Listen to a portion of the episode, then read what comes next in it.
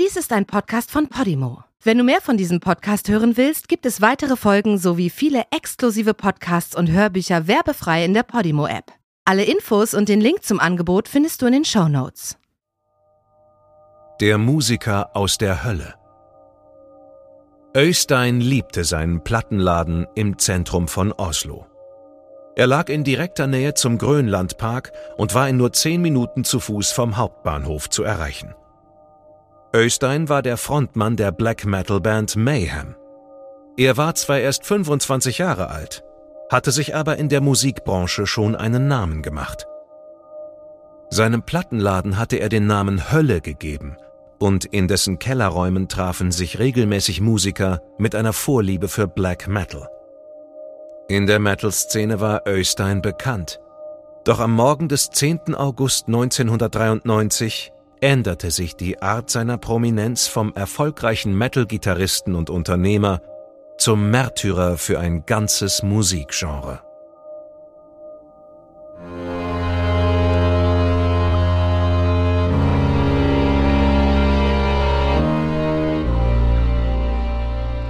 Du hörst Morden im Norden. Eine Podcast-Serie über einige der aufsehenerregendsten Mordfälle Skandinaviens.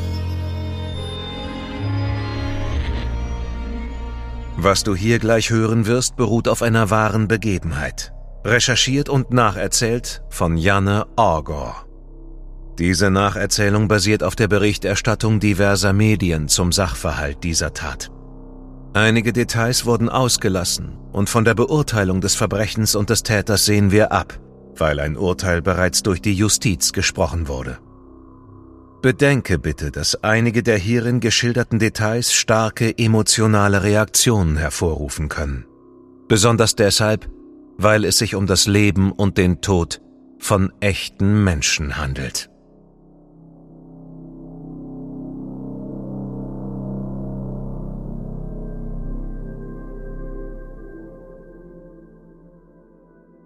Es war einer von Öhisteins Nachbarn gewesen, der am frühen Morgen durch das Treppenhaus des Osloer Wohnhauses gegangen war und zwischen der ersten und zweiten Etage den teilweise unbekleideten, toten Körper von Öhistein fand. Am Rücken des Körpers waren unzählige tiefe Stichverletzungen zu sehen. Die Polizei vermutete, dass Öhistein seinen Mörder gekannt hatte.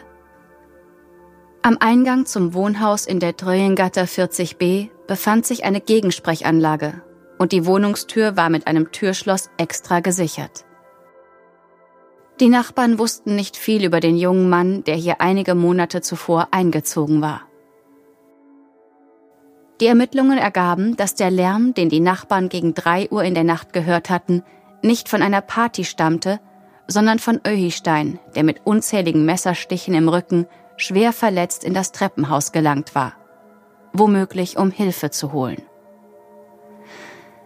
Am Abend waren einige der Bandmitglieder zu Besuch gewesen.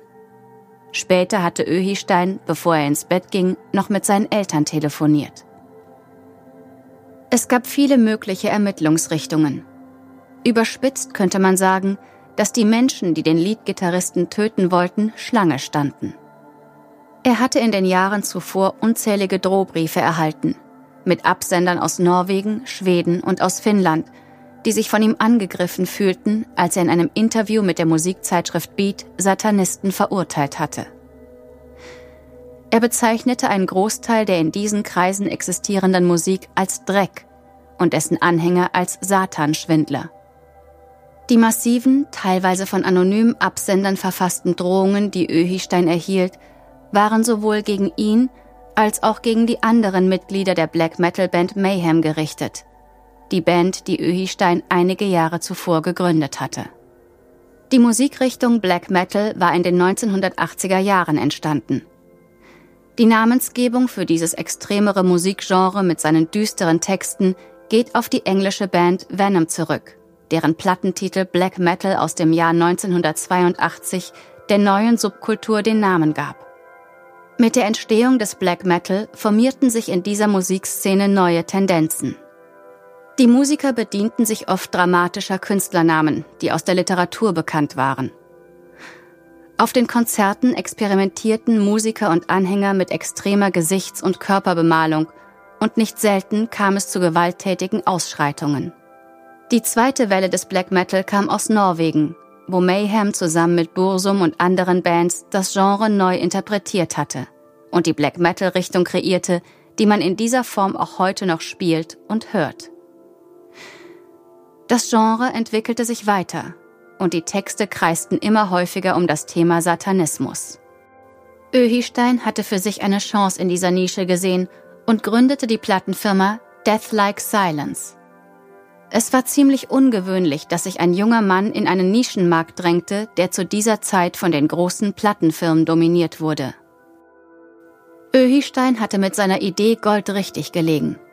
Wie seine Vorbilder nahm auch er sich einen Künstlernamen. Zuerst Destructor und später nannte er sich Eurynomos. Dieser Name bezog sich auf einen Dämon aus dem Todesreich der griechischen Mythologie. Zu den Gründungsmitgliedern von Mayhem gehörten Necro Butcher, der Bassist Jörn Stubberud und Schlagzeuger Kjetil Mannheim. Es entwickelte sich ein regelrechter Kult um die Band, die weit über die Grenzen Norwegens hinaus bekannt wurde. 1988 wurde der Schlagzeuger durch Jan Axel Blomberg, Hellhammer, ersetzt und ein weiterer Leadsänger, Per Olin, auch Death genannt, kam hinzu, um Öhistein beim Gesang zu unterstützen. Per war Schwede, und als er hörte, dass Mayhem einen Leadsänger suchte, schickte er eine Kassette zu Helvede, dem Plattenladen, und legte eine tote Maus an einem Kreuz dazu. Olin war vom Tod besessen, und er war dafür bekannt, dass er seine Kleidung regelmäßig für mehrere Tage vergrub, damit sie einen fauligen Geruch annahmen.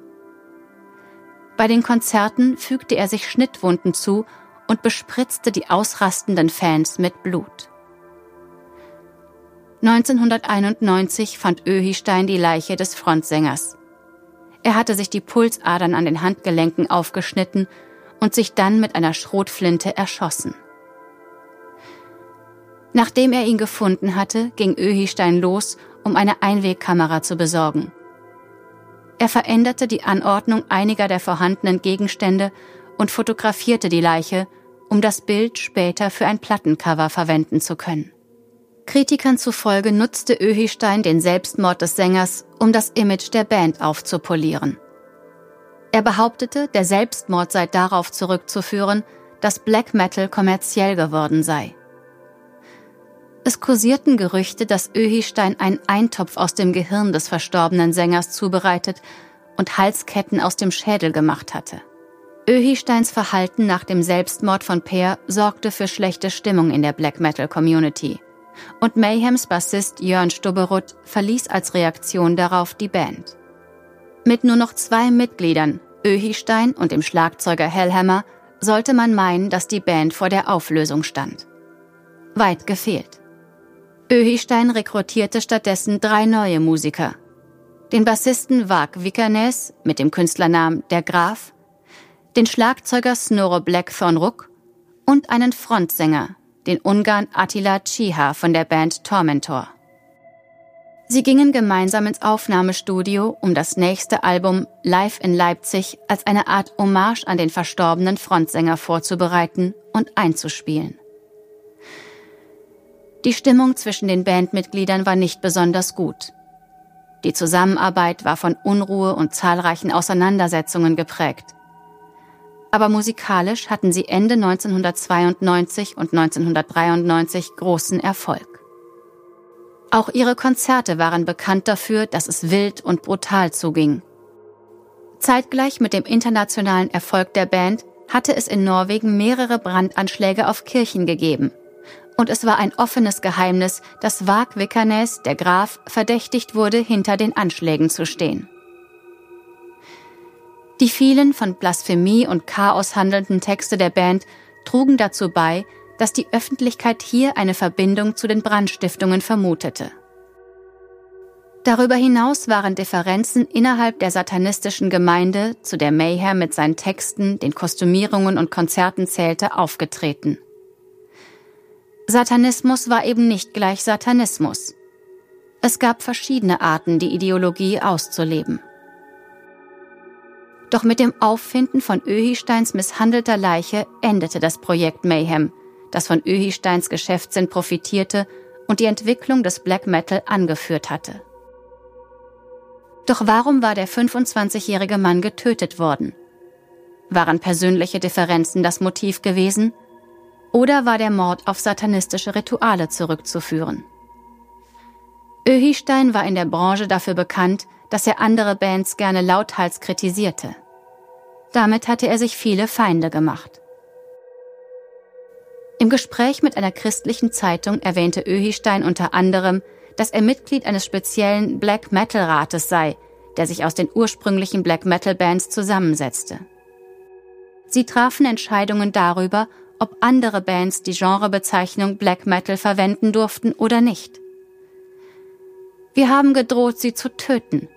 Schließlich haben sie dann genug Anstand gehabt, es sein zu lassen, wie Öhistein es ausdrückte. Die norwegische Kirche war in Aufruhr und nannte die Musik Satanistenrock. Unzählige Experten äußerten sich gegenüber den Zeitungen darüber, dass junge Menschen durch diese Musik zu perversen Handlungen und zu Gewalt verleitet wurden. In einer der Überschriften hieß es, dass ein grundlegender Menschenhass damit einherging. Öhisteins Eltern wurden einige Tage nach dem Mord interviewt. Das Bild des hasserfüllten satanistischen Plattenfirmenbesitzers, das die Medien von ihrem ältesten Sohn zeichneten, konnten sie überhaupt nicht bestätigen. Sie sahen in ihm einen ganz normalen und netten jungen Mann, der einfallsreich war und sein Image in der Branche durch strittige Interviews pflegte. Über seine Musik mag man denken, was man will.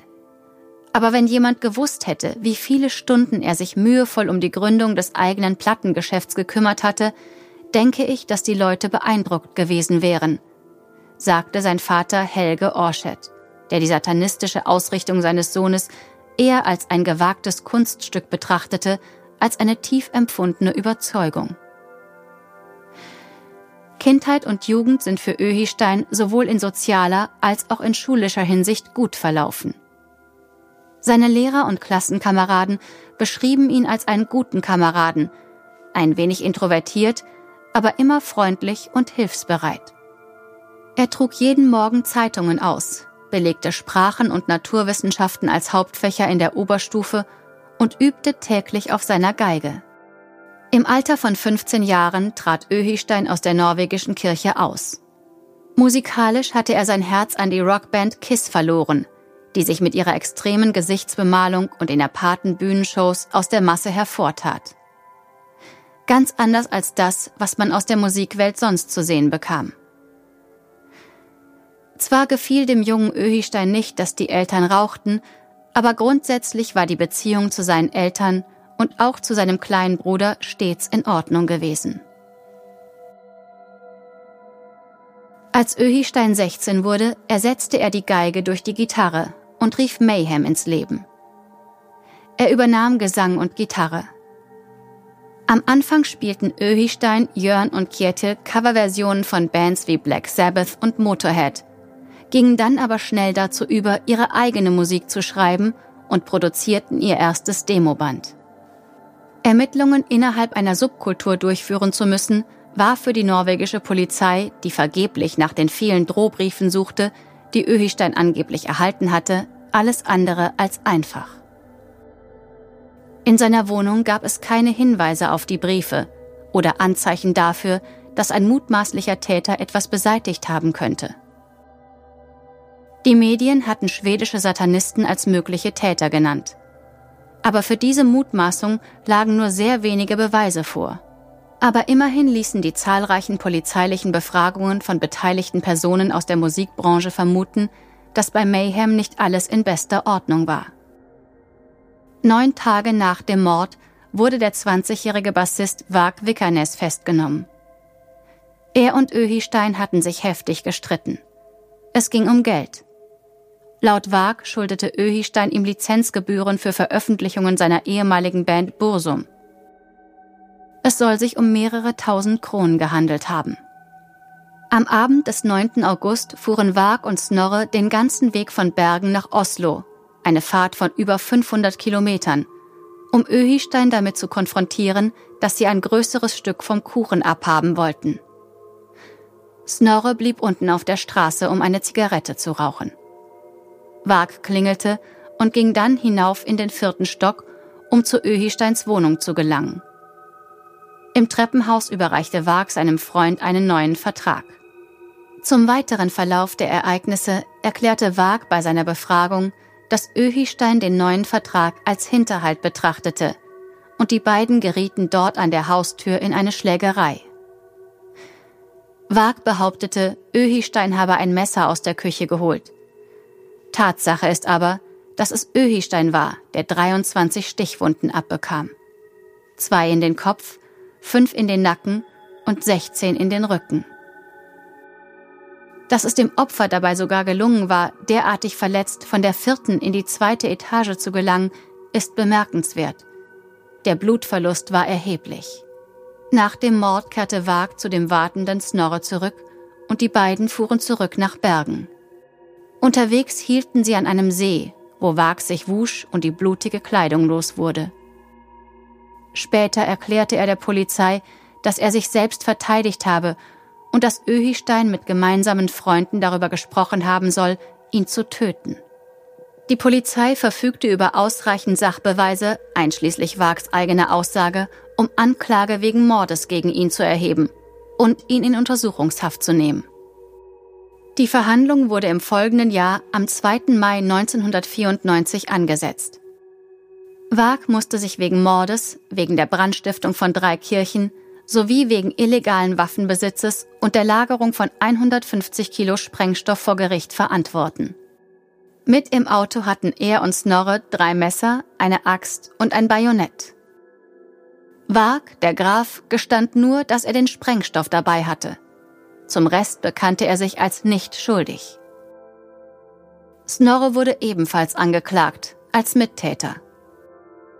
Die Polizei mutmaßte, dass es einen dritten Mittäter gegeben hatte, der in Bergen geblieben war, um zur Tatzeit Wags Kreditkarte zu benutzen und ihm so ein falsches Alibi zu verschaffen.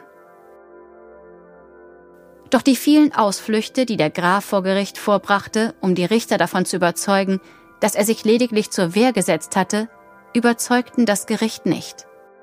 Am 16. Mai 1994 erhielt Vag Vikernes die in Norwegen geltende Höchststrafe, 21 Jahre Haft. Er wurde in allen Anklagepunkten für schuldig befunden. Snorre wurde als Mittäter in einem Mordfall zu acht Jahren Gefängnis verurteilt.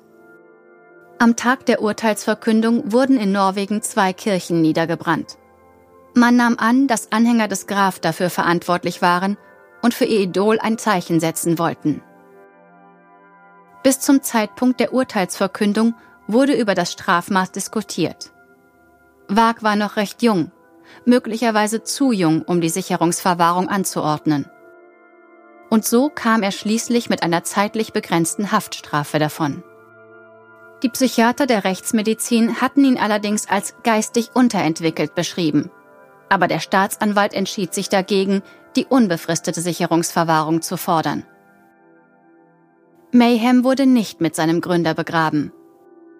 Bei Öhisteins Beerdigung hatten der aktuelle Schlagzeuger und der ehemalige Bassist Jörn Stubberud beschlossen, das Album The Mysteries Dom Satana fertigzustellen. Öhisteins Familie hatte zuvor darum gebeten, dass Wags Bassspiel herausgenommen und von jemand anderem neu eingespielt werden sollte.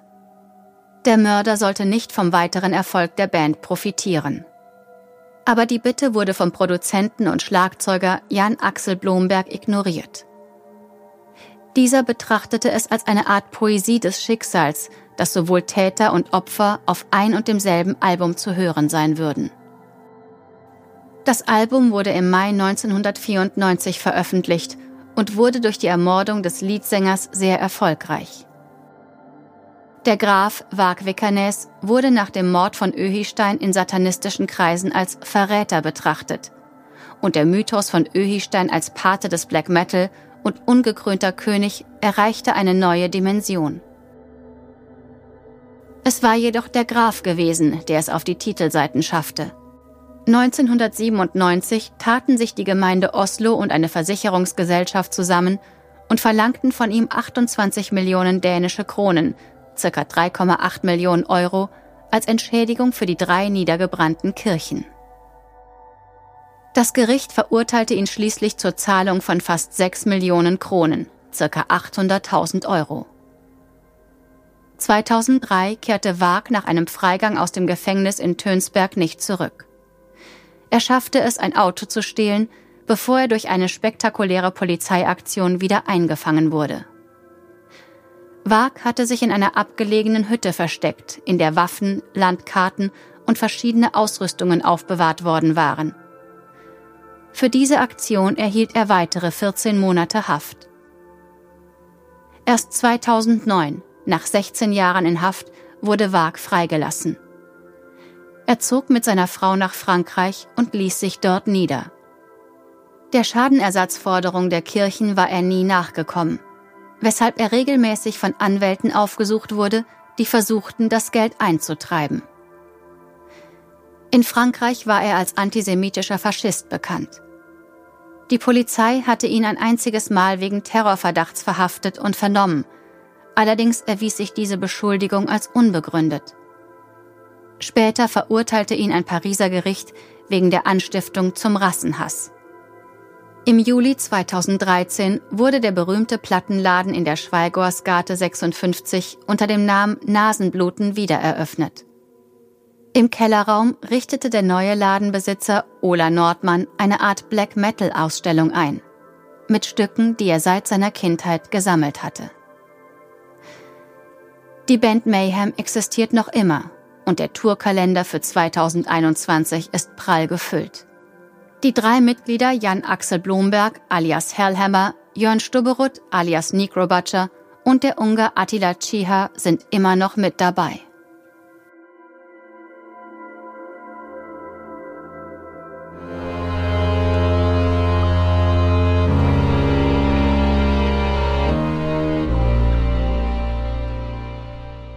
Die deutsche Fassung der Serie Morden im Norden ist eine Produktion der Fritzton GmbH im Auftrag von Podimo. Übersetzung Nadine Bär. Überarbeitung und Regie Peter Minges.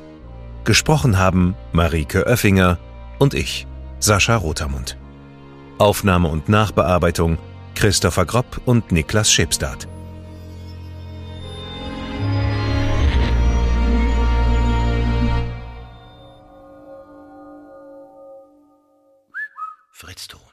In der Podimo-App hörst du tausende Podcasts und internationale Hörbücher aller Genres. Dabei erhältst du personalisierte Empfehlungen und kannst deine Lieblingsinhalte auch offline hören. Ganz egal, ob zu Hause, in der Bahn oder beim Spazierengehen. Lass dich mit Podimo von spannenden Geschichten in den Bann ziehen, lerne etwas Neues oder hol dir Tipps für dein Familienleben.